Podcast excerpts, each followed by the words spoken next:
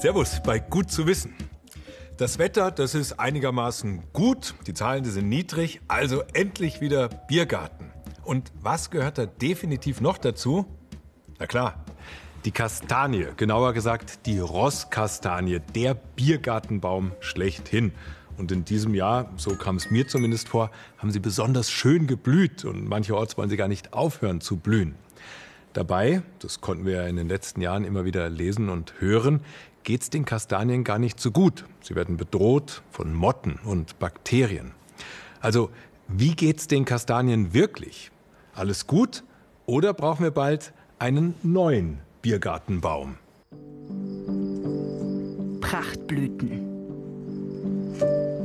Die Rosskastanien scheinen dieses Jahr endlos zu blühen. Stimmt das? Seit über 30 Jahren kümmert sich Klaus Körber von der Bayerischen Landesanstalt für Weinbau und Gartenbau um Kastanien. Er muss es wissen. Die Kastanien blühen in diesem Jahr außergewöhnlich gut. Wir haben sehr, sehr viele Blüten, die extrem lange blühen. Woran das liegt? Am Mai. Der war dieses Jahr deutlich nasser als in den letzten Jahren. Je mehr Wasser Kastanien bekommen, umso mehr treiben sie aus. In den vielen grünen Blättern produzieren sie Zucker, pure Energie. Durch die feuchte Witterung sind sie vollgepumpt mit Wachstumsenergie.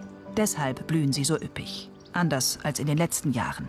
In den letzten 20 Jahren waren häufig sehr heiße, sehr trockene April- und Mai-Monate. Und das bedeutet für den Baum immer Stress.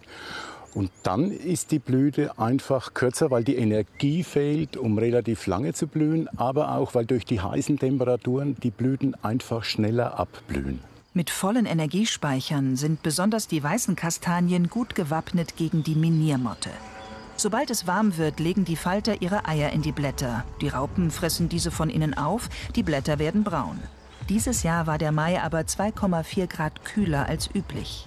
Und bei kühleren Temperaturen wird das Ganze ein bisschen zurückgehalten. Und wenn die Miniermotte in normalen Jahren drei Generationen macht, macht sie in diesem Jahr vielleicht nur zwei. Und das würde dem Baum natürlich extrem helfen.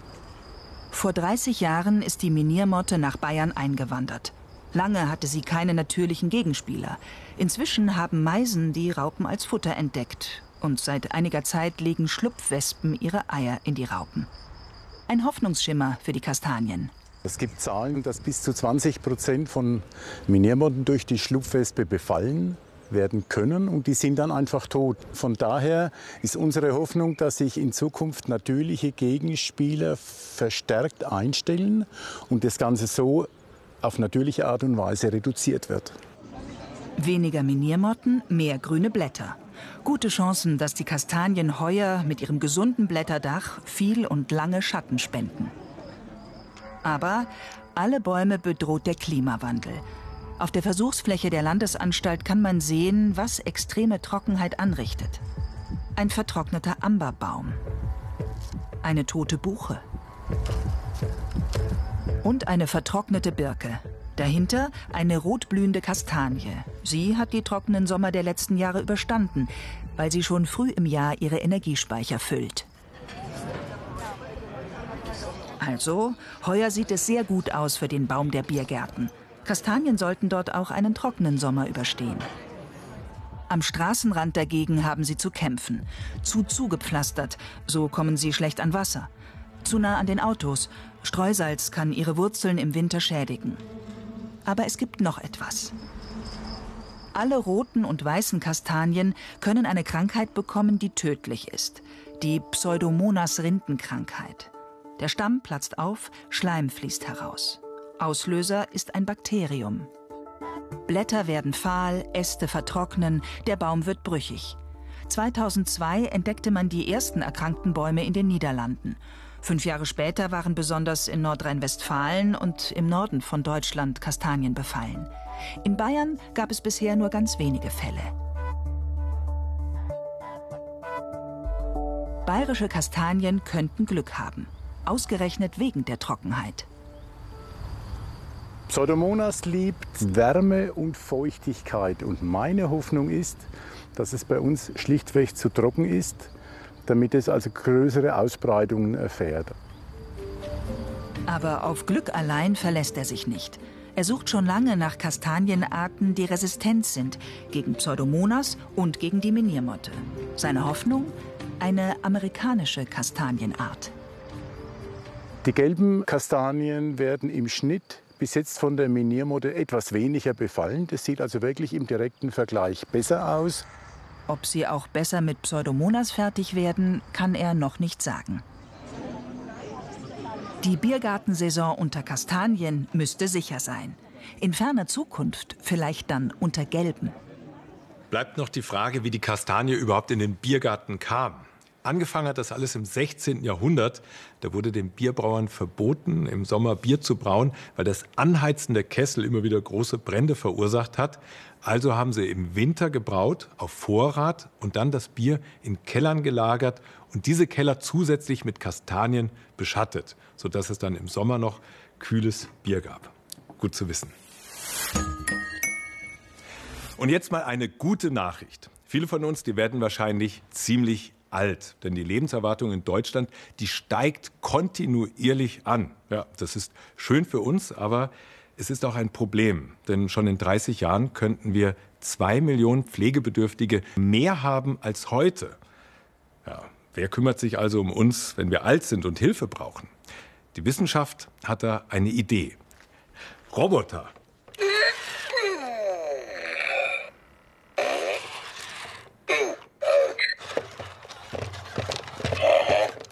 Ist das die Lösung?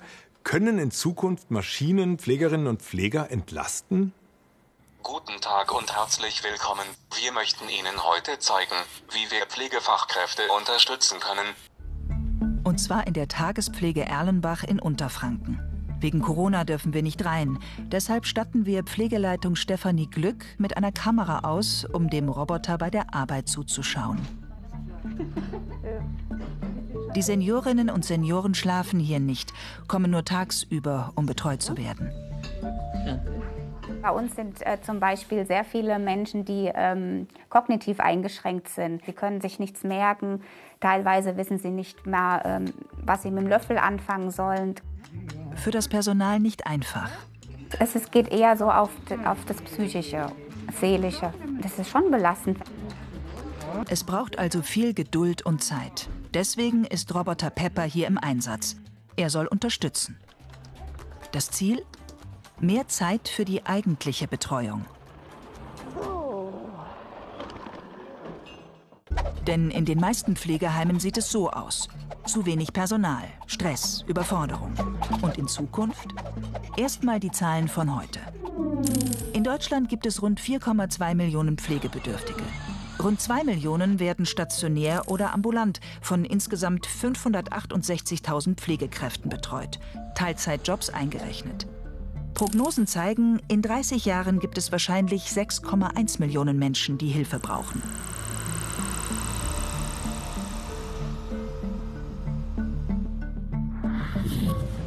Und es werden immer mehr, denn wir werden immer älter. Das Problem? Es wird vermutlich nicht mehr Pflegepersonal geben, denn schon jetzt kommen nicht genügend Pflegekräfte nach. Am Anfang der Corona-Krise von März bis Ende Juli 2020 haben mehr als 9000 Pflegerinnen und Pfleger ihren Job hingeschmissen. Auch in Altersheimen arbeiten immer weniger Menschen, denn der Job verlangt viel ab und ist zu schlecht bezahlt. Das wird in Zukunft nicht aufgehen. Beste Chancen für den Roboter also. Zurück in der Tagespflege in Erlenbach. Roboter Pepper legt los. So, meine Lieben, jetzt mal eine leichte Übung für die Arme. Einfach abwechselnd die Arme hoch und runter. Ich mache das am besten vor und ihr macht das bitte nach. Neben den Bewegungsübungen kann Pepper den Seniorinnen und Senioren die Zeitung vorlesen. Oder mit ihnen spielen. Ein Unterhaltungsroboter sozusagen. Was halte ich von Pepper? Ja gut, das ist äh, ein, ein äh, das ist, glaube ich, eine, eine Maschine, deren Sinn anders ist als das, was wir machen. Also wir fokussieren uns sehr auf diese wirklich Nützlichkeit im Sinne von, wir wollen wirklich einen Dienst am Menschen durchführen. Stopp. Wer ist das? Dieser Mann sitzt in Garmisch-Partenkirchen und entwickelt Roboter für die Altenpflege. Warum genau hier? Hier gibt es besonders viele, nein, nicht Kühe, alte Menschen. Denn die demografische Verteilung ist hier so, wie sie in ganz Deutschland vermutlich in 20 Jahren sein wird. Und deswegen gibt es hier auch schon die Infrastruktur dazu. Viele Krankenhäuser und Seniorenheime. Mit denen die Forschung eng zusammenarbeitet, um Roboter Garmi zu testen und weiterzuentwickeln. An ihm forscht das Team um Robotiker Sami Haddadin, Direktor der Munich School of Robotics and Machine Intelligence. Mit wem verbringt er mehr Zeit? Roboter oder Menschen? Also das ist schon ganz eindeutig mehr Zeit mit Menschen, ähm, aber dann auch mit vielen Robotern, die Menschen helfen sollen. Und wie soll dieses Helfen dann irgendwann aussehen? Wir stellen uns das wie im Film vor. Wir haben schon wie verrückt gekocht. Hallo, Detective Spooner. Und wann wird Garmi das können? Ich glaube, das Wichtige ist natürlich jetzt für uns als, als Wissenschaftler, dass wir natürlich am Ende des Tages immer nur enttäuschen können, weil unsere Roboter auf absehbare Zeit schon noch sehr einfach bleiben werden. Und wir natürlich mit diesem Anspruch äh, ein wenig leben müssen und dann immer wieder sozusagen ganz äh, bescheiden sagen äh, müssen, naja, wir sind noch am Beginn. Das ist eine Wissenschaft, die gerade erst entstanden ist. Aber was kann Gami denn dann? Das Team um Sami Haddadin zeigt uns ein paar Funktionen. Also das ist jetzt das, genau das Neue, also dass jetzt er Günther mit ihm kommunizieren könnte. Er könnte ihn auch rufen, er könnte sagen, hey Garmi, führen wir eine Therapie aus oder wie sieht es aus, können wir kurz mit dem Arzt sprechen oder auch viel netter, vielleicht gerade in den Pandemiezeiten, bitte äh, kontaktiere mein Enkelkind. Das kann dann über Video nachschauen, ob beim Opa alles stimmt. Das Ziel? Seniorinnen und Senioren könnten so länger selbstständig zu Hause leben und in Pflegeheimen könnte Garmi bei einfachen Aufgaben helfen, wie Tabletten geben oder Wasser reichen. Danke.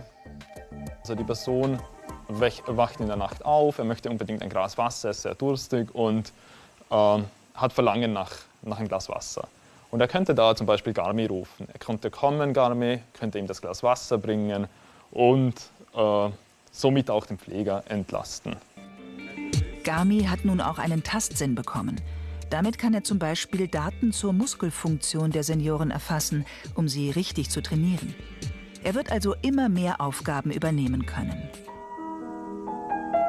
Gerade passiert das alles erst im Labor und Gami kann nur einzelne Abläufe umsetzen. Das große Ziel?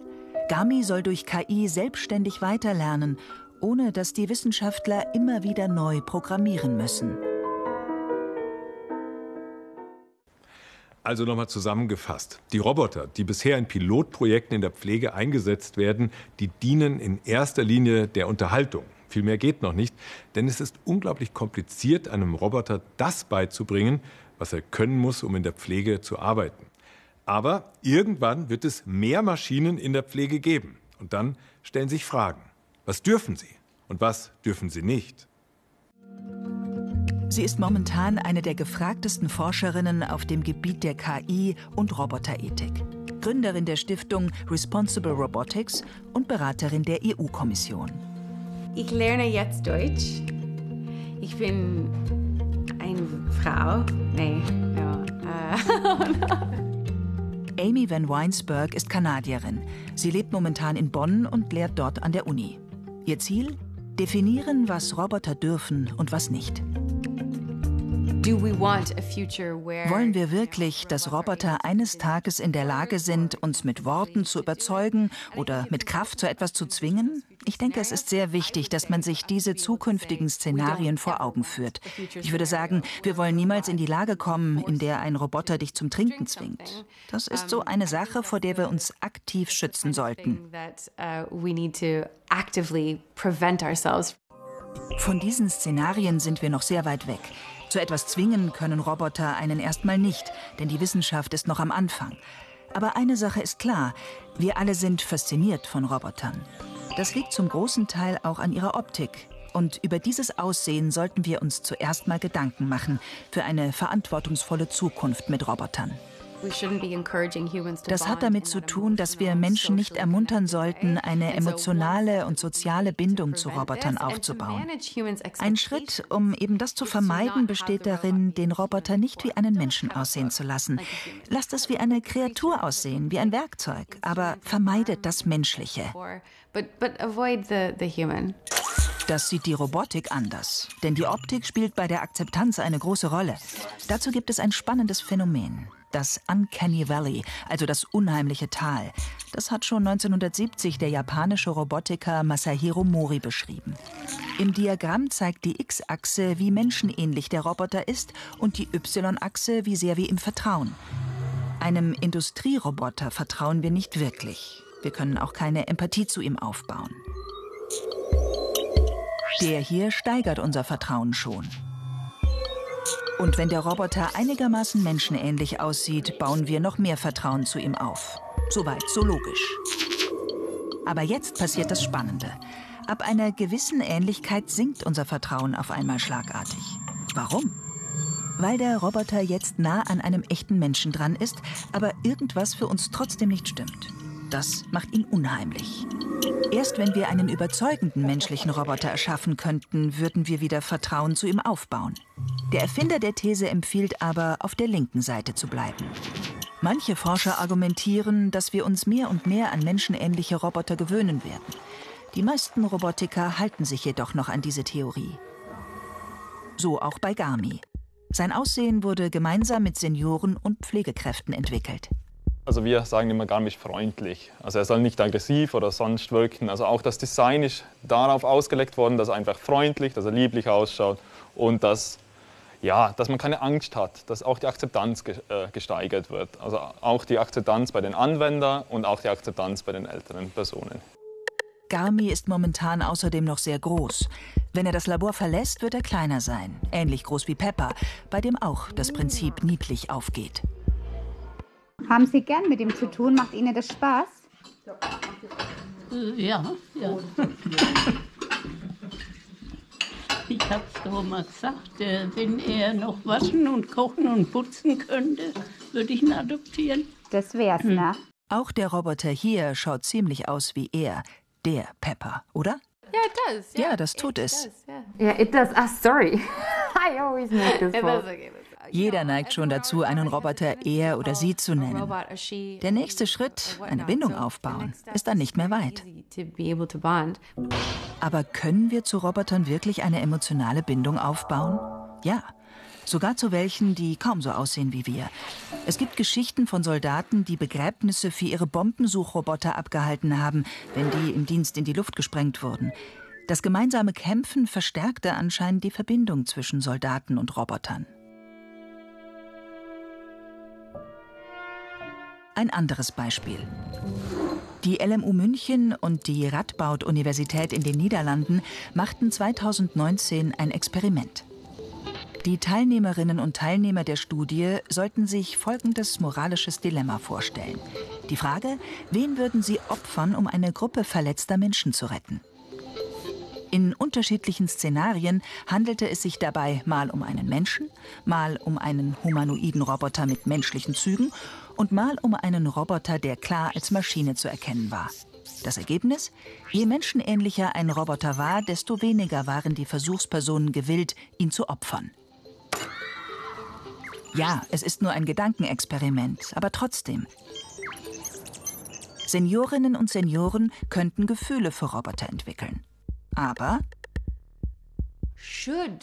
sollten Menschen eine Bindung zu einem Roboter aufbauen. Besonders wenn wir über verletzliche Menschen sprechen, Menschen, die eine soziale Bindung und Liebe und Fürsorge benötigen. Wollen wir wirklich, dass diese Menschen Bindungen zu Robotern aufbauen? Ist das wirklich das, was wir für das Beste für diese Menschen halten? Und da ist, denke ich, die Antwort ganz klar, ja, müssen wir. Warum? Weil das sonst keine Maschine für uns ist, für den Menschen. Ich glaube, dass da einfach wir als Menschen natürlich ein bisschen anfällig sind, Dinge mit einem Wesen zu, sozusagen zu belegen. Aber das ist einfach in uns sozusagen drin, um mit solchen äh, ja, Interaktionspartnern umzugehen. Und ich glaube, auf dem Level ist das auch okay. Und retten Roboter in Zukunft die Altenpflege? Ich glaube, dass sie nicht alleine sie retten, aber sie können ein wichtiges Werkzeug sein ähm, für eine bessere, ja, nicht nur Altenpflege, Gesundheitsversorgung. Ich glaube, da muss Technologie einfach eingesetzt werden, damit Mensch wieder sich um Mensch kümmert. Und natürlich ist das ein wichtiges, das ist vielleicht das Ziel der Pflege doch, oder? Das wäre ein ideales Szenario, in dem wir die Technologie und die Menschen haben. Ich stehe der Idee, Roboter als Teil meiner Pflegeroutine zu haben, offen gegenüber. Den perfekten Roboter für meine Bedürfnisse als zu pflegende Person habe ich aber noch nicht entdeckt.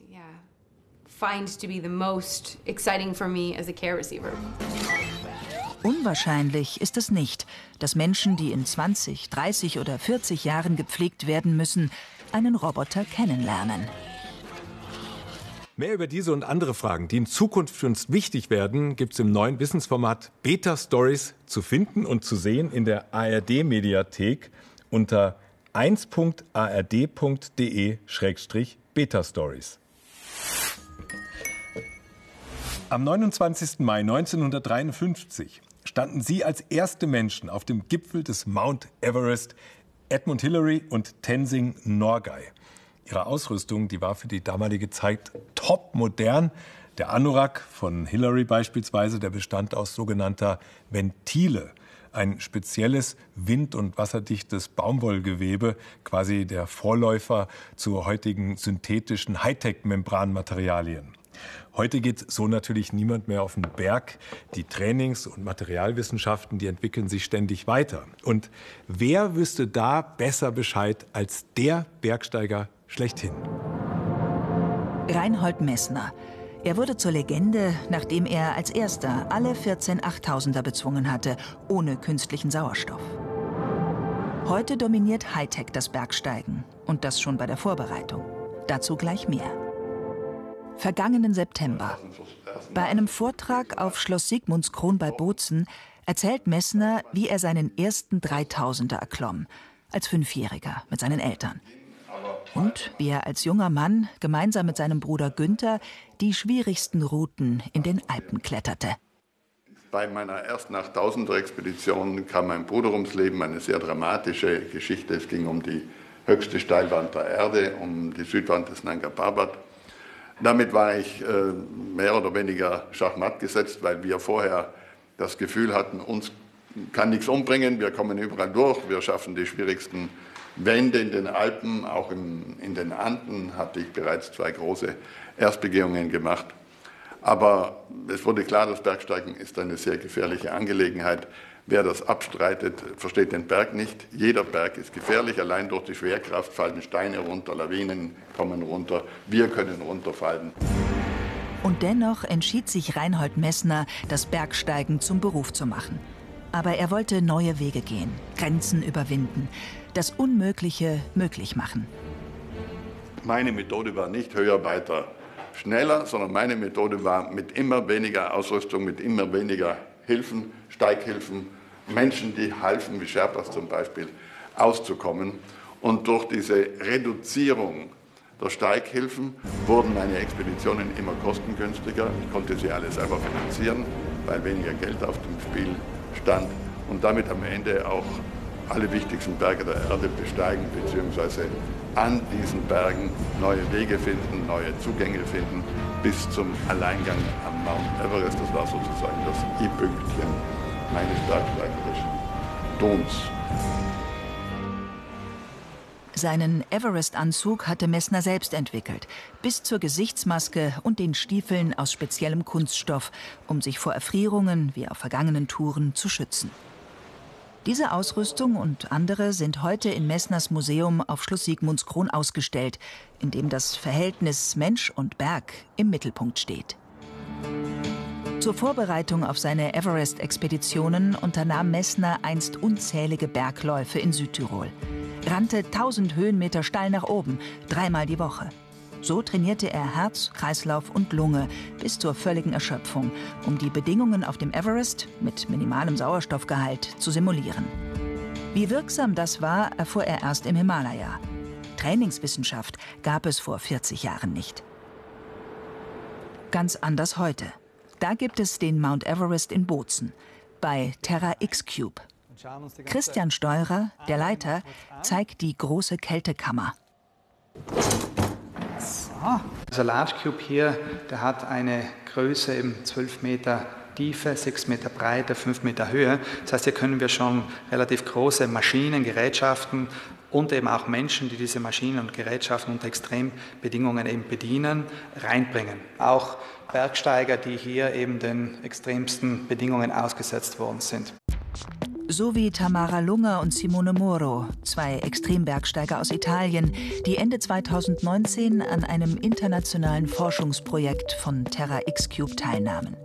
Ziel war zu untersuchen, wie sie sich an Himalaya-Höhen und Temperaturen akklimatisieren würden. Wir sind nicht auf einmal auf 7000 Meter hoch, sondern äh, wir haben sie mal einmal auf 4000, dann wieder auf 4,5 äh, und dann praktisch haben wir sie eine Zeit lang auf, auf, diesen Werten gelassen und sind dann wieder weiter hochgefahren. Also das Profil wurde eben mit Ihnen zusammen und unseren, Not und unseren Ärzten praktisch ausgearbeitet, um eben langsam diese Akklimatisierung über mehrere Tage und Wochen eben durchzuführen. Sie hatten Wissenschaftler, sie hatten Ärzte dahinter, die sie eigentlich dauernd mit Informationen versorgt haben, wie teilweise zwischendurch hatte auch Tamara mal auch körperliche Schwierigkeiten, es war einfach eine Unterstützung da, um, um, um praktisch um sie eigentlich auch äh, kontinuierlich eben weiterzubringen.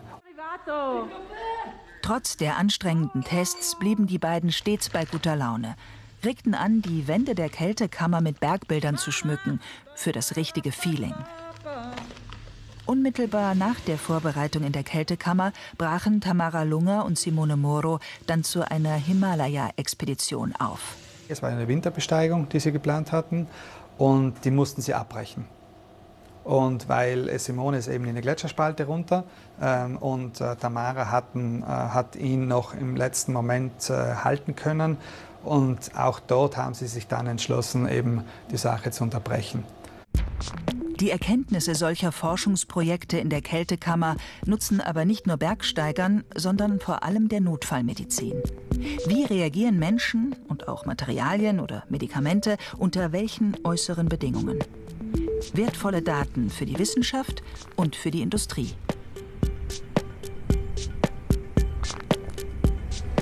Auch bei der Erforschung des Klimawandels. Hier kann man in kleinen Kammern simulieren, wie Pflanzen etwa auf höhere Temperaturen reagieren und so abschätzen, ob sie in manchen Regionen überhaupt noch wachsen werden. Solche Forschung und auch die Zusammenarbeit über Grenzen hinweg waren schon immer auch ein zentrales Anliegen von Reinhold Messner, als Bergsteiger und als Politiker. Wenn wir für die Klimaproblematik, für die globale Erwärmung nicht weltweit eine äh, Struktur finden, die zusammenarbeitet, dann geht es sowieso nicht mehr lange. Das ist eine Frage der Zeit. Eine Frage der jeweiligen Zeit ist auch Bergsteigen stets gewesen. Höchstleistungen und Fortschritt, um immer neue Grenzen zu überwinden. Und für manche junge Bergsteiger heute heißt das, die Pioniertaten der einstigen Gipfelstürme zu wiederholen, mit der Ausrüstung von damals. Gut zu wissen, auch beim Bergsteigen gibt es also sowas wie einen Retro-Trend. Wir können die alten Knickerbocker also wieder ausmotten. Und damit danke, dass Sie auch diesmal wieder dabei waren. Bis zum nächsten Mal.